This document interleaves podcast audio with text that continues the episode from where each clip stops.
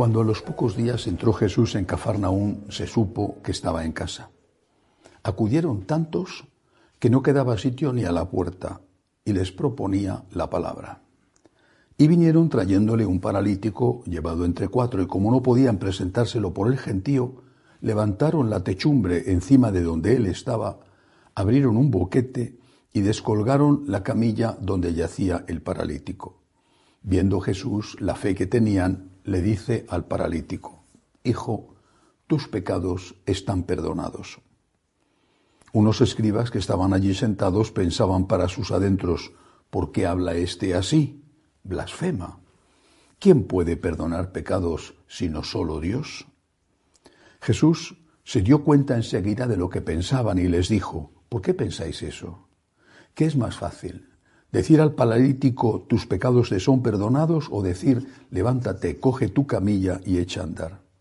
Pues para que veáis que el Hijo del Hombre tiene autoridad en la tierra para perdonar los pecados, dice al paralítico, yo te lo digo, levántate, coge tu camilla y vete a tu casa. Se levantó, cogió inmediatamente la camilla y salió a la vista de todos. Se quedaron atónitos y daban gloria a Dios diciendo, nunca hemos visto una cosa igual. Palabra del Señor. Gloria a ti, Señor Jesús. Nuestro Señor, desde el inicio de su vida pública, empezó a hacer milagros. Los habría hecho, estoy seguro, antes también, pero ahora eran milagros públicos. Antes si los hacía, que los haría hacía de forma discreta. Hacía milagros movido por su corazón compasivo. Jesús es la divina misericordia. Y hacía milagros porque el milagro era una especie de certificado de autenticidad. Era la firma de Dios. Solo Dios puede hacer milagros.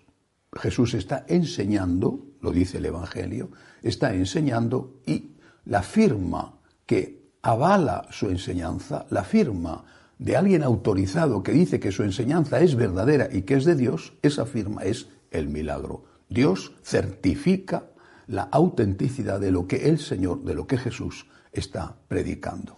Bueno, el milagro, por lo tanto, tenía una utilidad. Nacía del corazón compasivo de Cristo y tenía una utilidad, demostrar que Jesús es Dios y certificar que viene de Dios su enseñanza. Vale. Pero el milagro tenía un problema. Los milagros tenían un problema. Había una cara y había una cruz, es decir, había una cosa a favor y una cosa en contra. El milagro podía comerse la enseñanza. No solamente la enseñanza, sino también al enseñante, al propio Cristo. Es decir, al final la gente podía acudir a Él no por la enseñanza, ni siquiera por Él como persona, sino por el milagro. Si Jesús se convierte en el Señor de los milagros, lo que importa no es lo que el Jesús enseña, ni siquiera lo que importa es la persona de Jesús, sino lo que se va a obtener de Jesús, el milagro. El Evangelio empieza así. Acudieron tantos que no quedaba sitio ni a la puerta.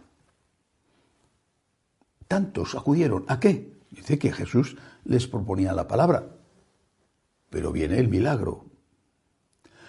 Nuestro Señor, que sabe perfectamente lo que hace, nuestro Señor en este caso va a hacer un milagro, curar un paralítico, pero utilizando un concepto, el concepto de pecado, entre otras cosas porque muchos, por lo menos, si no todos, los de aquella época pensaban que las enfermedades eran un castigo por los pecados de la persona que tenía la enfermedad o de sus padres, abuelos, sus predecesores.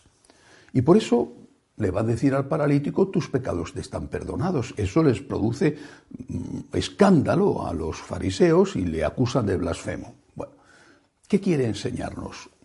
Que lo que él busca no es curar al paralítico, que también sino perdonarle el pecado al paralítico. No porque parálisis y pecado estuvieran relacionadas, sino porque el paralítico tenía pecados, entre otros el pecado original. Es decir, lo que el Señor ha venido a hacer no ha sido poner una panadería gratuita que dé de comer a todos los hambrientos del mundo. Fue una tentación. Transforma las piedras en panes. Habrás acabado con el hambre en el mundo. Y Jesús le responde al demonio, esa era una tentación, dedícate a lo social. Jesús le dice, no solo de pan vive el hombre, sino de toda palabra que sale de la boca de Dios. Volvamos al milagro del paralítico. Para curarse la parálisis, la ceguera, la lepra, cualquier cosa, un cáncer, el reuma, multitudes, acudían tantos que no quedaba sitio ni a la puerta, multitudes. ¿Y para que nos perdonen los pecados? ¿Y, qué es más importante? ¿Que el paralítico tendría otras enfermedades? Seguro, seguro, porque las tenemos nosotros y no somos paralíticos. ¿Qué es más importante? ¿Curarte de esa enfermedad que volverás a tener otra o que ya tienes otras? ¿O curarte de tus pecados? ¿No tendrían que estar los confesonarios llenos, haciendo fila en el confesonario? Acudían tantos que no quedaba sitio ni a la puerta. Eso debería de ser. Acudían tantos a confesarse que la iglesia estaba llena y los fieles gritaban y exigían que hubiera confesores confesando. Porque es lo que buscaban. La confesión, naturalmente, la comunión, la paz con Dios. Si eso ocurriera, estoy seguro de que también habría más vocaciones. Porque uno está dispuesto a hacer un sacrificio, primero por Jesús, y luego porque te resulta útil ese sacrificio, no para ti, sino para los demás. Tiene sentido, tiene un significado, tiene un valor. Ves la utilidad de ese sacrificio. Hay estas personas que necesitan ayuda y yo me sacrifico, hago un esfuerzo, renuncio a algo legítimo, algo que me gusta, por amor a Jesús y por compasión hacia esas personas. Estoy seguro de que si hubiera más penitentes también habría más sacerdotes. Y si hubiera más sacerdotes, posiblemente los penitentes que los hay estarían mejor atendidos. Pero el fondo del problema es este. ¿Qué es lo más importante para nosotros? No hablo de los paganos bautizados, no hablo de esos que sí, un día fueron bautizados y no han vuelto a la iglesia e incluso son anticlericales. No, no, Dios les juzgará. Hablo de los católicos practicantes, de nosotros. ¿Qué es más importante para mí? ¿Estar en gracia de Dios o que se me cure una enfermedad? Bueno, si puedo tener las dos cosas, estupendo, ¿verdad? Pero lo primero tiene que ser estar en gracia de Dios. Lo he dicho otras veces, el concepto de felicidad es un concepto tan ambiguo que al final nadie sabe en qué consiste ser feliz. El Señor no dice, la felicidad con vosotros, cuando se aparezca, por ejemplo, resucitado. La felicidad con vosotros. Yo no sé si ni siquiera ese concepto se usaba en aquella época. Dice, la paz con vosotros, la paz con vosotros. Mi paz os dejo, mi paz os doy. No os doy la paz como la da el mundo. La paz, eso es la felicidad, la paz. ¿Y cómo se tiene la paz? Hay una paz externa, no hay guerra, no hay dictaduras. Ucrania, América Latina, pero hay una paz interna, la paz de la conciencia, la paz de estar en gracia. Y esa te la da solo el perdón de los pecados. Busca la verdadera felicidad, que es la paz. Haz fila, haz fila, si hace falta, para que te perdonen tus pecados, aunque naturalmente lo mejor es no pecar, pero si pecas, haz fila, recupera la paz, sé feliz, sin paz no hay felicidad ninguna sin estar en gracia, no hay felicidad ninguna. Y eso hablando de la tierra, porque la paz ya es un principio del cielo, pero hay que tener en cuenta la vida eterna. ¿Qué pasará si mueres en pecado mortal? ¿Qué sucederá si mueres sin estar en gracia de Dios?